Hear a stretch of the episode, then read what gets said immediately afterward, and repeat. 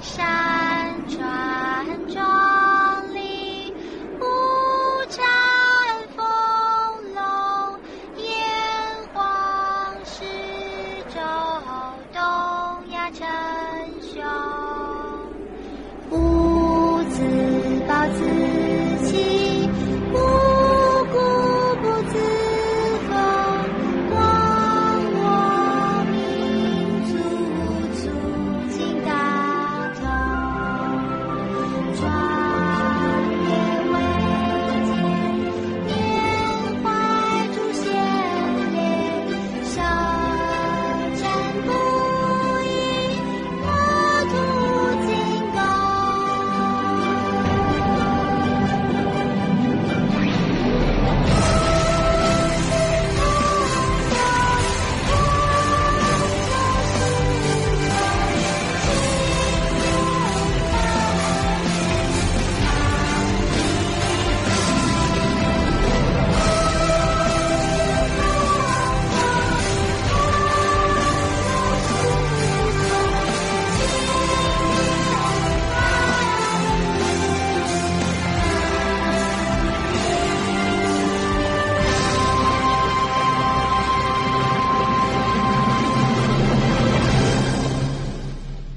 先梳理下今日講咩先啦，唔係十三歲政協委員就肯定要講啦。係啊，阿瑪尼少年咁批靚仔係嘛？點可以唔 講唔佢啊？係，誒你冇講佢真係生得幾靚仔喎。個阿瑪尼總係咁不經意咁其實我係冇注意到阿瑪尼嘅，但係我唔知你點會注意到阿瑪尼嘅。咁明顯，你有冇睇佢其他相啊？佢有件着 T 恤啊，大大隻字 A R M A N I 啊，一佔晒 T 恤百分之九十個位， 知唔知？乜阿瑪尼係一個咁外露嘅 brand 嚟嘅咩吓？我使唔使先介紹阿瑪尼呢個品牌？啊就係呢個品牌咧，即係如果我冇記錯，就係、大概四十年前創立嘅。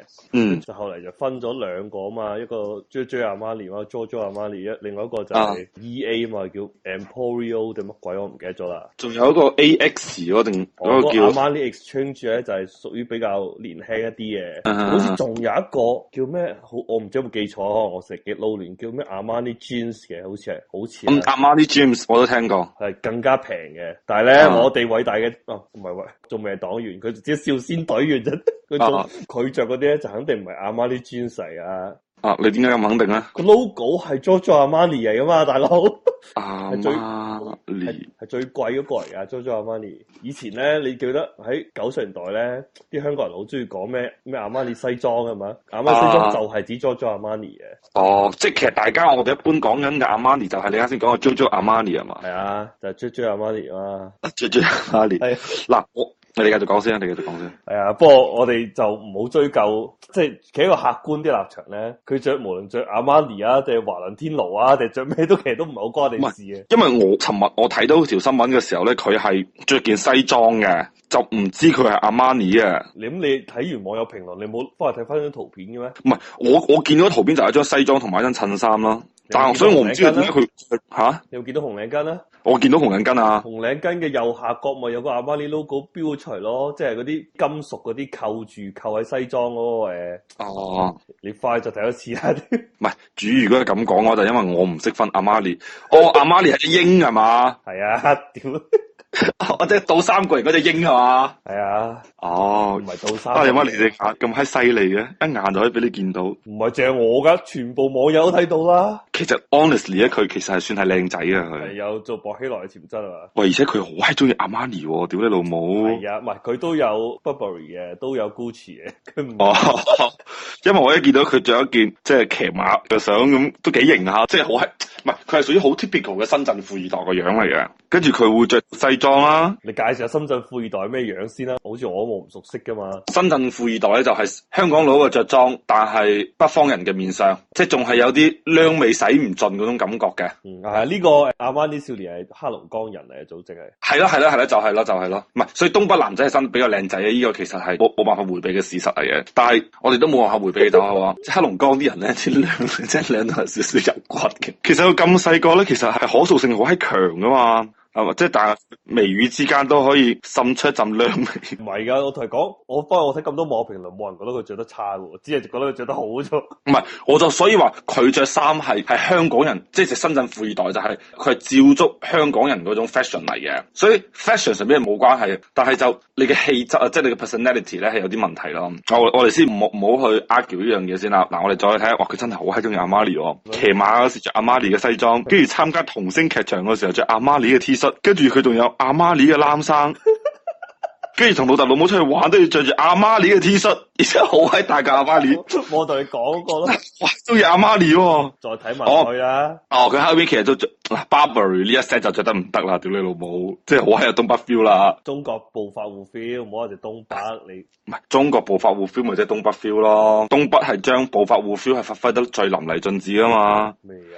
哦就係華北孤都唔係咁着咩？啊華北華北冇咁明顯，華北冇咁明顯，東北係比較明顯，華北都有。西南唔係咁着咩？ 西北唔係西哦，係我哋咁講，唔係西南係中意着好閪緊身嘅嗰啲 Gucci，就唔會着得咁闊咯。華北就係好似郭德綱咁啊。係啊，即係都會偏向於係比較緊身噶咯。不過唔係喎，東北都係中意着啲緊身皮褲喎。哦，佢老母叫北下，哦佢叫柳博啊。係啊，柳博嘛，所以你而家已經太遲啦。今日咧，我又再上佢微博睇啊嘛。佢我本要身晒晒啦。唔係佢本身有兩個微博嘅，不過我兩個鐘之前上咧仲係柳博嗰個微博仲喺度嘅，但係佢有嗯另外一個叫做咩柳博粉絲團定乜鬼嘢，我唔閪記得咗啦。即係佢有嗯個另外一個微博係扮係佢粉絲嘅，嗰、個就已經冇咗啦。全球粉絲後援會係啊。啊，全球粉絲後會啊，我講啲太低級啦啊嘛，人哋啲國際化嘅，啊！但係我真係睇唔出佢屋企，唔係佢老豆好閪社會 feel 喎。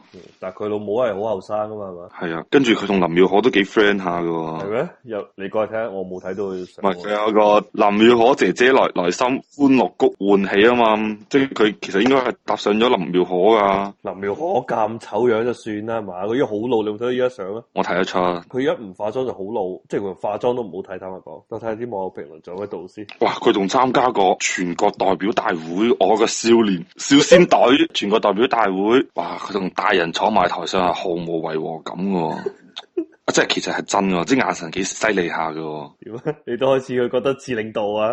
唔 係佢真係可以直接打爆五道槓啊！五道槓咧似啲鄉村領導人，你知唔知啊？係啊但係佢咧即係真係有啲似城市領導人嗰啲 feel 啊！佢我以為我一個鄉村個中央領導人，嗯唔係唔係唔係，佢係城市領導人，中央領導人都仲係要等啊！即即幾個 point 啦，即其實幾靚仔嘅，而且佢着衫唔似嗰個啊嗰個係有五道槓叫乜春名啊？黃毅博啊，啊黃毅博，即黃毅博咧就真係嗰啲武漢工人家庭嗰啲嗰啲衣着 feel 啊嘛，係嘛？你睇嗰啲西裝，屌你老母，大家都着西裝襯衫，你阿媽佢嗰啲係可能江南布匹市場嗰啲批發出嚟啲。主要係五道槓實在太搶眼啦。佢着咩衫大家已經唔好關注啊。嗰五條嘢，屌 大家咪叫咁多條嘢啊。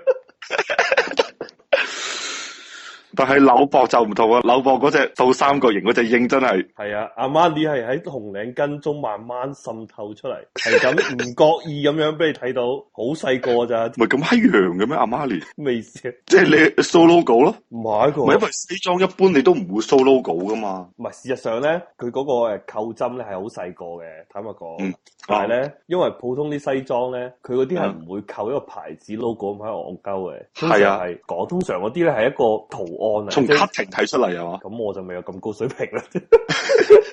你睇出嚟，誒，跟住對從啲從從啲裝飾物啊、縫線嘅方式啊，定係扭扭扣啊咁樣睇 啊？但係咧，好明顯咧，你睇佢咁多相咧，佢係好中意啲 logo 嗯嘅。但係咧，我都覺得咧，呢啲都唔係佢嘅菜嘅。雖然我哋細個肯定冇咁有錢啦，我哋最哦多係但係有我識 Nike 嘅啫，係咪？你最多 係中意個的啊嘛，係啊啲方式唔知我叫 Nike 啊嘛，係啊但係佢用阿瑪尼，佢身邊啲小伙伴識唔識啊？咩啊？人哋係粉絲，嗰個叫咩？全球粉絲後援會啊嘛，好多 fans 啊，可能佢即係都想有佢好多人佢想群佢啊唔。係啊，佢嘅競爭對手係偷分冷蟹啊嘛， 係佢同我哋嗰啲人競爭。啊哦，佢咁佢係幾有追求喎。其實佢阿瑪尼咧就同佢做啲嘢係冇乜關係嘅，我都話，即係佢就算嗰日着嘅唔係阿瑪尼，係着住我哋嘅咩中國有啲咩牌子我唔識啊，七排七牌，七牌應該冇童裝啊嘛，有男裝啊，七排啊，仲有乜閪啊嗯？誒狗啊，嗰個叫乜閪？咪七匹狼。呃 誒七匹狼都應該冇童裝啊，你可唔可以數啲即係中國味濃啲嗰啲啊？嗰啲咩咩咩長話，即係北京個牌子三個字嘅，行完場，係啊， 行遠長。唔係，即係我想講咧，就話其實佢無論着係 阿媽呢定係行完場咧，其實咧都唔同佢都係搶爆眼嘅。喂，同件事本身冇關係噶嘛，佢真正嗯有關係嘅就話，誒、唔係其實有兩樣嘢有關係，一個咧就係佢實在佢太想出風頭，即係你着阿瑪尼啲柒袖，你仲要戴埋紅領巾係嘛？哦你，戴紅領巾，你之外個個都經過呢啲洗禮啦，係嘛？紅領巾係哦初一一入學就即刻掹咗佢㗎啦嘛，初定初二要掹你入團，唔係你入唔到團你都要掹噶啦嘛。係啊，你入唔入到團都，我方我一世未入過團都要掹咗佢啦。啊，咁但係佢係初二咯，當然你都可以話，誒咁誒，依家真係一月份都啱啱初二過咗一個學期啫，係咪？即係準備下個月就要初二下學期啦嘛，咁冇理由拖到初二下學期噶，即係佢擺到明其實佢肯定唔係少先隊嚟嘅，佢咁優秀係嘛？一早入哦咗團啦，第一批第一個啦，哦，即係團徽太閪細粒啦，係嘛？唔夠張卡啊！唔係團徽可能阻住咗個阿媽啲，即係冇理由左邊戴團徽，右邊扣阿瑪尼係嘛？係啊，但係我又搞唔到，就到底戴團徽好定係戴阿瑪尼好係嘛？一一粒條紅領巾就即刻唔同晒啦啊！又可以 show 到阿瑪尼先，好似你話齋，從紅領巾嘅角落走，滲啲滲啲阿瑪尼出嚟啊嘛！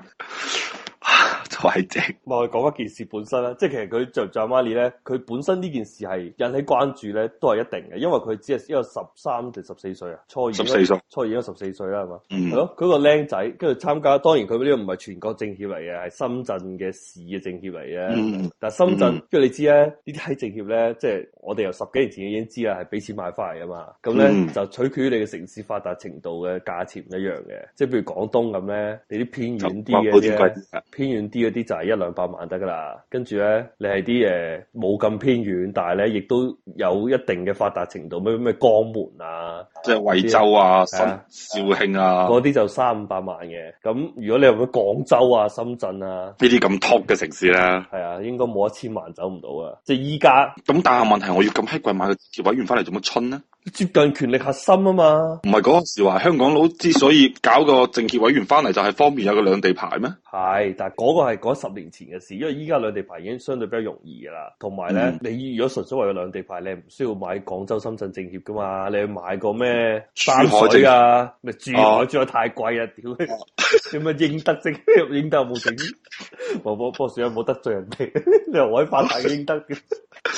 屌你老母傑西，傑西係絕對唔發達啦！ 屌你，即係揭陽嗰一帶啊，梅州嗰一帶。都當然咁但佢係其實佢買，即係我哋講翻政協身份呢件事啦，佢應該係政協委員呢，抑或是淨係過去旁聽嘅啫嚇。佢話就話咩？佢話叫咩列席啊？佢唔係叫旁聽嘅。佢話即係你係可以深圳開政協嘅時候咧，你就坐喺隔離，即係聽人哋講嘢，但係咧你係冇發言權，亦都亦都冇投票權嘅。不過好似政協都冇投票權嘅係嘛，都係鼓掌嘅啫。開政協 嗯，如果冇記到政協係只能夠誒、呃即係提個議案嘅。但係咧個議案係人哋接唔接受係另外一回事嘅。即係你可以講一百樣嘢，你中意任講咩都得嘅。但係講完之後就齋得個講咯。所以咧，你睇下即係依家話啲咩周星馳啲都唔閪開啊嘛。周星馳係廣州市政協嚟嘅。我知我知。咁佢買個政協做乜春啫？唔係嗰啲，可能我估佢唔係買，或者佢係買我唔知啦。如果佢真係買係咧，佢啊，唔係如果真係佢真係買咧，一定係因為如果你有呢個政協嘅 title，可以喺你工作上，即係佢拍戲啦，係嘛，會有所便利嘅。啊，啊，特別你睇下，其實最犀利就係唔係周星馳最最犀利係成龍啦，全國政協係嘛，哦，你最閪勁唔嗰啲啊係，，但但係佢會嚟啊嘛，佢好閪俾面共產黨啊㗎梗係啦，條你全國政協你夠膽唔嚟？見下習總㗎係嘛？幾重要，每一年就得呢個機會可以同個領導人握手啊，見啲咩、嗯即係咩省長嗰啲，因為佢係政協同人大都係喺正式開會之前咧，係各個省自己開會啊嘛。嗯即係譬如啊，我唔知有冇記錯，彭丹就係咩係乜柒， 甘肅係啊甘肅啫。唱紅歌啊！屌你老母係！啊，咁應真係好該阿姚明同阿劉翔就應該係上海政協。上海係啊係，啊，唔係一般咧，你奧運冠軍咧翻翻你原籍之後咧，你都係會喺你嗰個省咧做一個全國人大代表嘅。